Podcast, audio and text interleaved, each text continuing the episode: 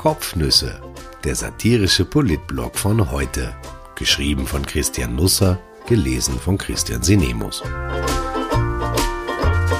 Heute ist der 18. September 2020.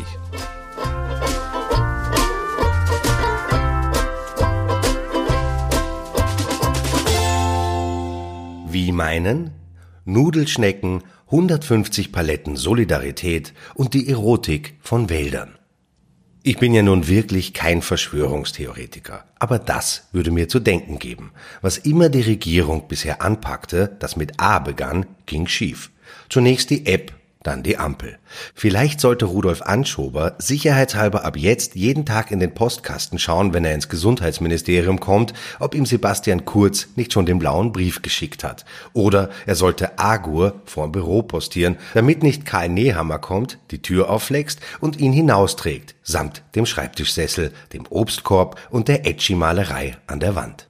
Die Ampel kam gestern gar nicht mehr vor. Gar nicht nämlich. Vielleicht hat Kurz zu ihr gesagt, sie möge sich doch Urlaub nehmen. Es waren anstrengende Tage zuletzt. Persönlich finde er ja, je weiter man wegfahre, desto höher sei der Erholungswert. Also auch Mond oder Mars gingen.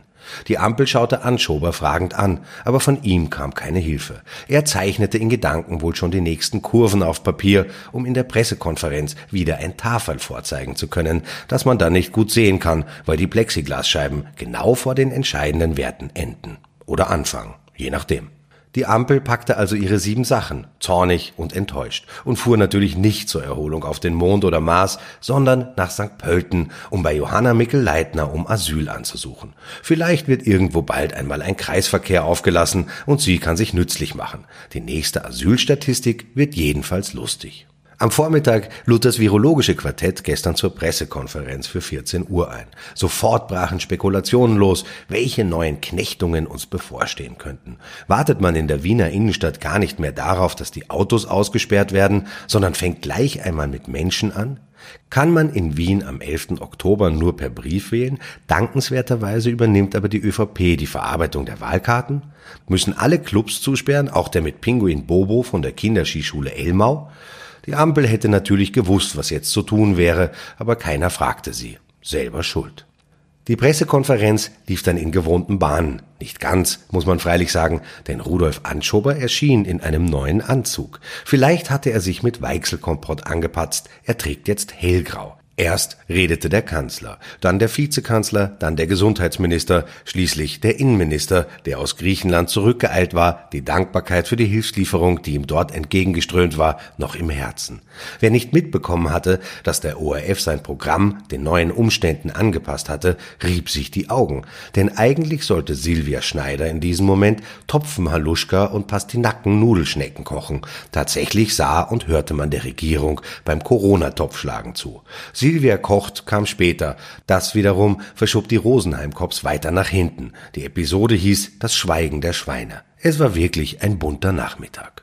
Die Dreierregel aus dem Frühjahr ist zurück. Sie wurde allerdings mit neuen Inhalten gefüllt, verriet uns die Männerspitze der Regierung. Die Maskenpflicht wird erweitert, die Gastronomie reduziert, private Feiern werden beschränkt. In Lokalen sind ab Montag maximal zehn Personen an einem Tisch gestattet, gegessen und getrunken darf nur mehr im Sitzen werden. Für viele eine neue Erfahrung. Es wird noch so weit kommen, dass Messer- und Gabelpflicht werden. Besser, man lässt dann die Ambulanzen die Nacht über geöffnet. Sperrstunde auch für geschlossene Gesellschaften ist ein Uhr. Die meisten Gesellschaften sind zu dieser Zeit aber ohnehin schon dicht. Die Maskenpflicht gilt nun auch für Gäste, überall, außer am Tisch.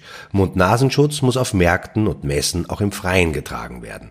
Alle privaten Feiern in Innenräumen sind auf zehn Teilnehmende beschränkt, grundsätzlich auch in der eigenen Wohnung. Da allerdings gilt es nur als Empfehlung. So unbedarft wie im Frühjahr ist die Bevölkerung jetzt auch nicht mehr. Verfassungsrechtler gibt es jetzt mindestens so viele wie Teamchefs und Virologen. Ob das reicht? Ich denke nicht. Es gibt Ausnahmen, die mich vor ein Rätsel stellen. Ich halte die getroffenen Maßnahmen für vernünftig. Aber warum zieht man das nicht durch? Susanne Raab meldete sich gestern zu Wort. Ich wusste bis dahin nicht, dass sie auch Kultusministerin ist. Unter Glaubensgemeinschaften gab es in Österreich bisher schon recht viele Cluster, mehr vermutlich als auf Märkten.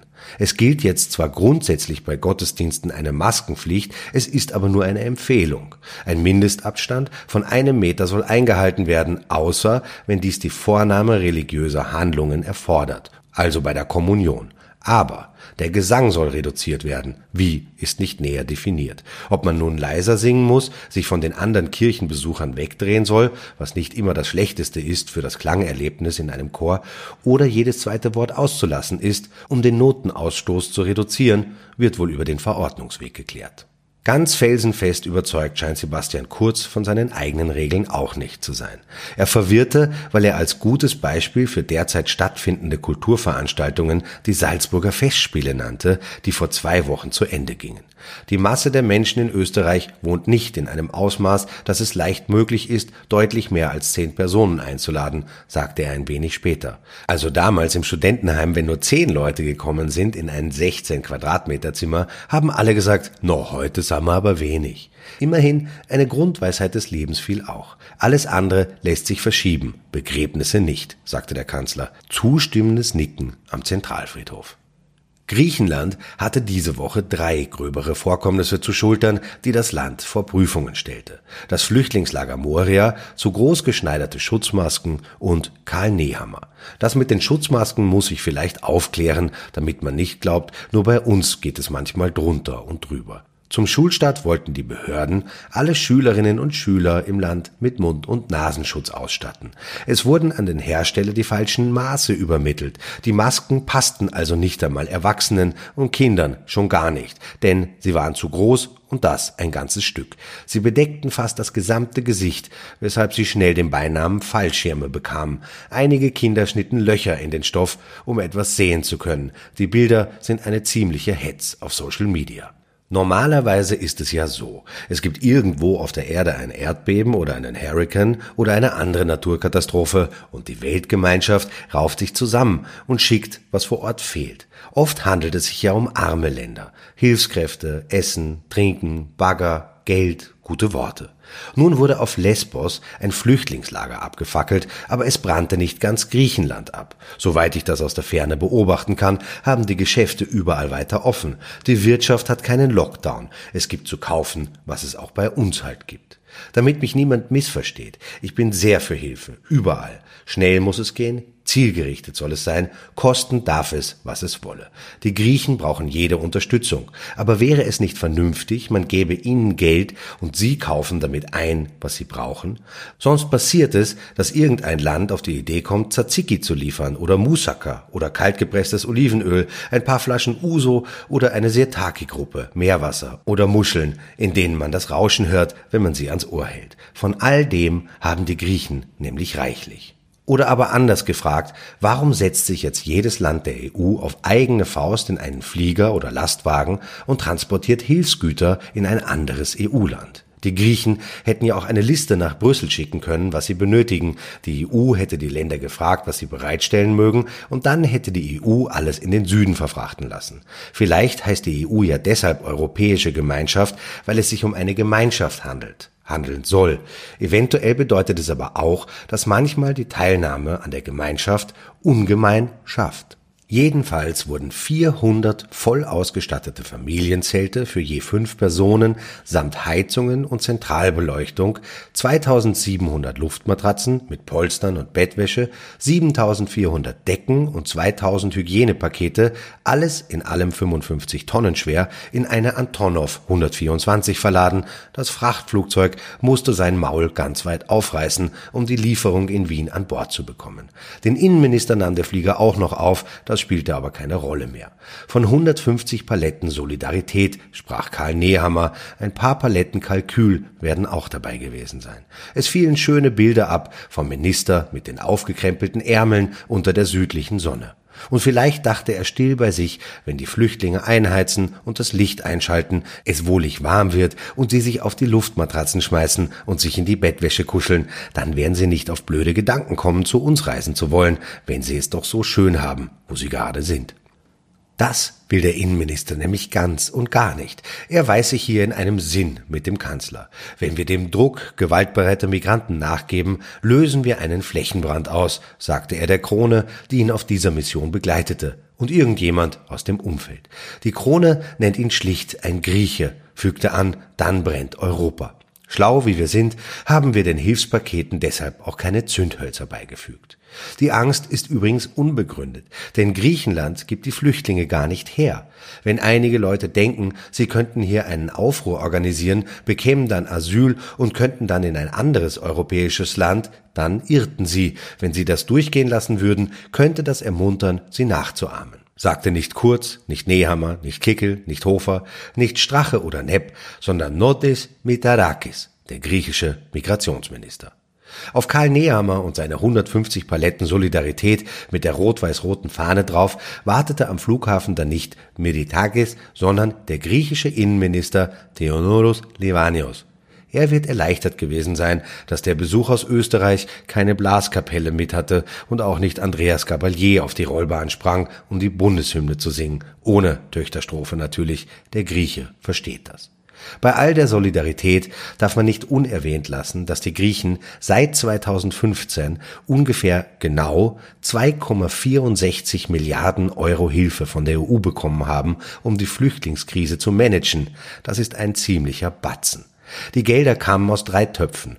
1,57 Milliarden aus den Fonds für Asyl, Migration und Integration, 426,1 Millionen Euro aus dem Fonds für internationale Sicherheit und 643,6 Millionen Euro aus dem Fonds Notrettung, Stand Juli. 98 Projekte wurden als förderungswürdig eingestuft. Natürlich floss nicht das ganze Geld in die Betreuung von Flüchtlingen, aber einiges doch.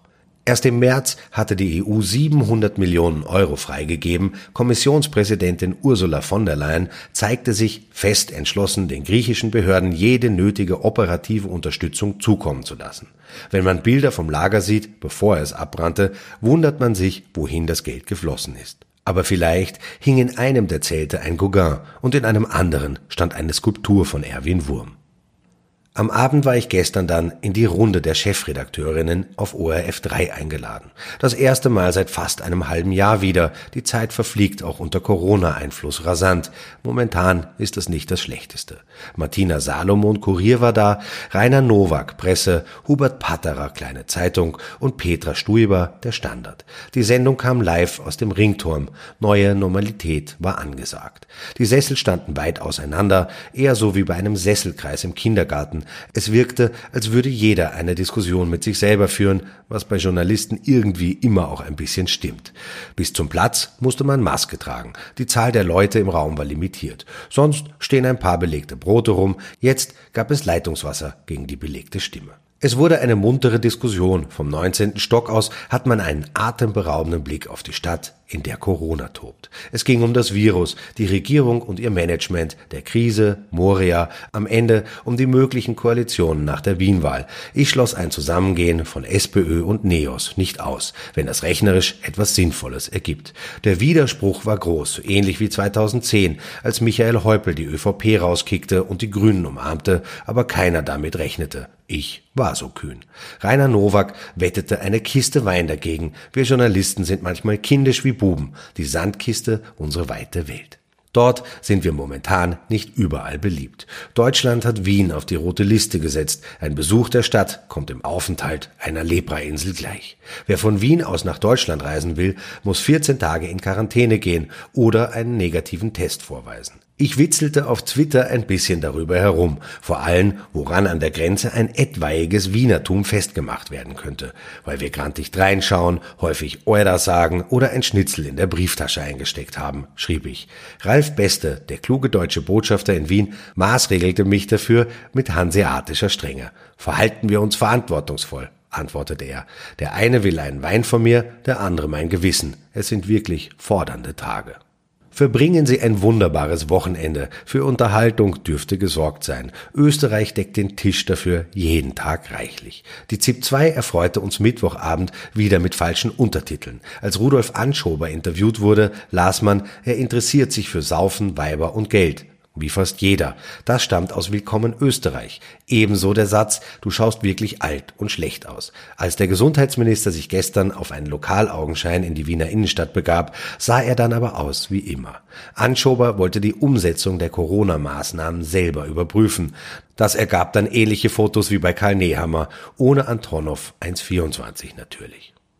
Ach ja, das Bild von Wiens Vizebürgermeisterin Birgit Hebein am Beginn dieser Geschichte entstand am Rande der Klimakonferenz in der Wiener Hofreitschule, die wiederum in einen Wald verwandelt worden war, weil der Babyelefant derzeit keine rechtliche Grundlage hat. Unsere Vegetation hatte diese Woche bekanntlich auch US-Präsident Donald Trump beschäftigt. Tourismusministerin Elisabeth Köstinger gab dem britischen Independent dazu ein Interview, in dem sie klarstellte, dass die Österreicher nicht im Wald, sondern mit dem Wald in einer engen, nachhaltigen Beziehung leben, was für mich auf dasselbe herauskommt, aber bitte. Explodierende Bäume gäbe es aber bei uns keine, behauptete Köstinger. Es ist wohl ziemlich das Einzige, was es bei uns nicht gibt.